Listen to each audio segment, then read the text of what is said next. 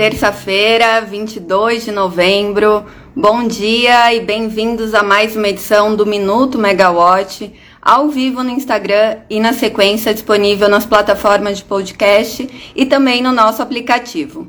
Bom, hoje a nossa pauta teve uma grande mudança com um anúncio agora pela manhã, bem cedinho, né? O anúncio da Enel, da italiana Enel, do grupo, que durante o seu anúncio de planejamento estratégico do é, 2023-2025 anunciou que decidiu sair do mercado de distribuição do Ceará para focar nas megacidades, né?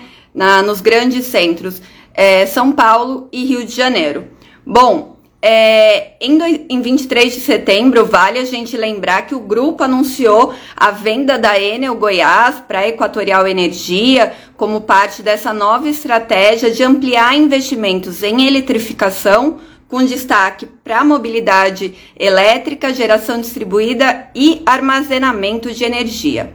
Bom, a concentração da, da Enel também deve acontecer a nível mundial com a saída de países como Romênia, Peru e Argentina e focando aí os investimentos na Itália, Estados Unidos, Brasil, Chile e Colômbia. O plano de investimentos anunciado agora pela manhã é, prevê 37 bilhões de euros nesse horizonte, né, de 23 a 25, com metade destinado para geração de energia, enquanto 40% deve ir para distribuição e 10% para serviços ao consumidor. O, mas o grande foco em investimentos de geração não deve ser o Brasil, cerca de 90% dos 18 1,5 bilhões previstos para geração devem ser aportados pela Enel na Itália, Espanha e nos Estados Unidos.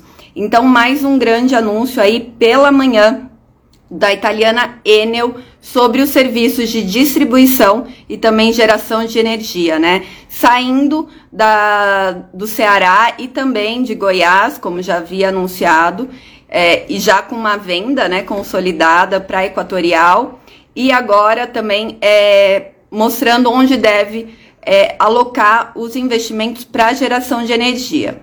Falando em empresa que movimentou o mercado, ontem a Copel o, movimentou muito o mercado, com alta de ação é, superior a 18%, né? Depois do anúncio do governo do estado do Paraná é, de privatizar a companhia.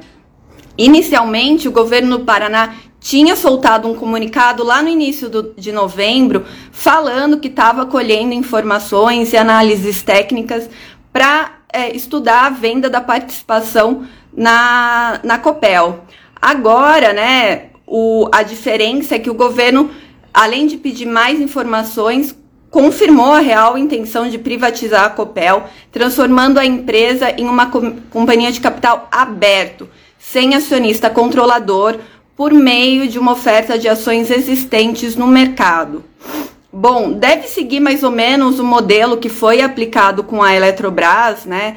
E também buscará captar recursos financeiros para suprir as suas necessidades de investimento, ao mesmo tempo em que, em que prevê uma maior valorização das ações remanescentes na Copel, com potencial de geração do valor aos acionistas.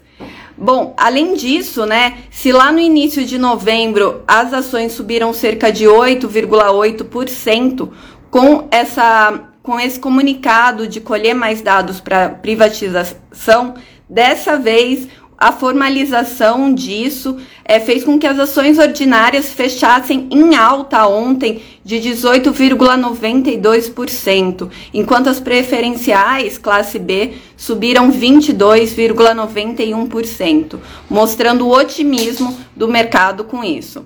Atualmente, o estado do Paraná tem uma participação de pouco mais de 31%, enquanto o BNDES tem uma participação de quase 24%. Também tem outros acionistas, né, com participação de 3,5%, mas a questão é agora esse otimismo do mercado com o um anúncio do governo do Paraná. Quais são os, os próximos passos dessa operação. Ainda precisa ter aval da Assembleia Legislativa do Paraná e o governo vai apresentar também um projeto de lei nesse sentido. O negócio também tem que ser avaliado pelo Tribunal de Contas do Estado do Paraná. A administração da Copel, ao ser informada sobre esses planos, informou que a transformação em uma corporation depende dessas autorizações legais a serem avaliadas e também vai avaliar se isso deve passar por uma eventual convocação de Assembleia Geral de Acionistas para deliberar sobre o assunto. Agora, às nove, começou o Copel Day, que a nossa equipe está acompanhando e deve ter novidades também sobre o anúncio de privatização. Sa saindo das empresas né, e do governo estadual para o federal, ontem teve reunião do Conselho Nacional de Política Energética que os membros decidiram adotar um, um período de transição para viabilizar os 15% do teor de biodiesel no óleo diesel B a partir de 1 de abril de 2023. Assim, até 31 de março fica mantido o atual percentual da mistura de 10% e isso muda para 15% em 1 de abril. A reunião também previa um debate sobre os critérios para valoração dos custos e dos benefícios da micro e mini geração distribuída, mas o tema foi retirado da pauta. A lei, né, conhecida como Marco Legal da GD, definiu uma mudança gradual no sistema de compensação de créditos é, de usuários de GD que tenham instalações conectadas à rede até o início de 2023. Bom, o tema é sensível porque a lei de janeiro dava o prazo de seis meses para o CNPE deliberar sobre as diretrizes, mas o órgão acabou levando um prazo maior para as discussões. Inclusive, tramita na Câmara dos Deputados o projeto de lei 2703, de autoria do deputado Celso Somano, prevendo adiar por 12 meses o período para que os novos usuários do sistema de geração distribuída possam solicitar sua conexão, mantendo os benefícios concedidos né, pelo marco legal da GD, o a Lei 14.300. Bom, o projeto de lei apresentado no início desse mês é, tinha possibilidade né, de ganhar uma tramitação urgente, mas não houve avanço na tramitação até o momento. E hoje a gente tem também a reunião às nove e meia, daqui a pouquinho, da pasta do Ministério de Minas e Energia do Governo de Transição.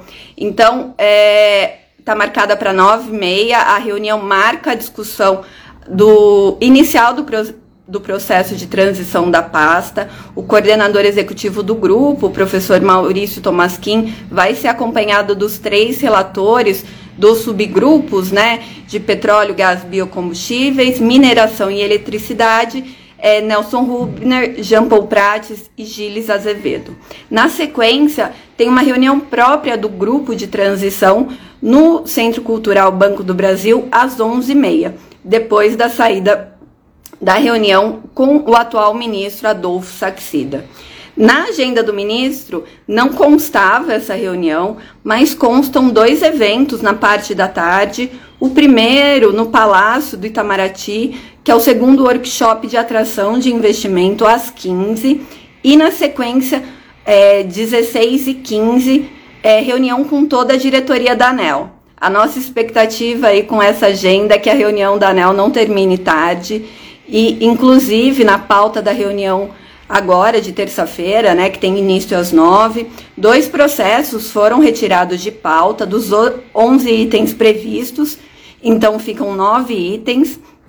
E os dois estavam sob relatoria do diretor Elvio Guerra, que é o recurso do ONS contra aquela penalidade de multa é, do da perturbação na linha de transmissão é, do Amapá em 3 de, em 3 de novembro e também um recurso da Taesa sobre isenção de parcela variável por indisponibilidade no desligamento numa linha de transmissão no Piauí em 2018.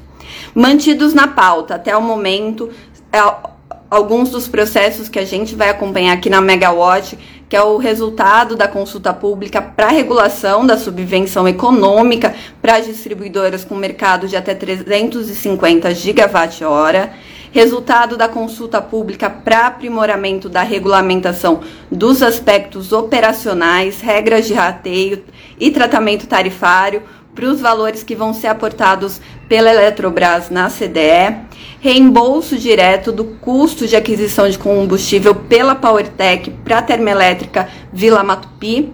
Também tem pedido da Beólica e a B Solar para afastamento de exigência de lastro e de penalidades por insuficiência de energia de reserva das fontes eólica e solar e alteração das características técnicas das termoelétricas âmbar em Cuiabá do leilão emergencial.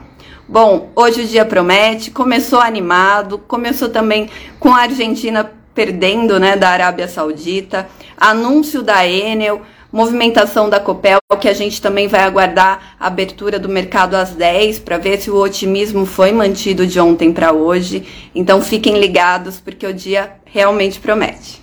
Obrigada, boa terça e até a próxima. Tchau, tchau.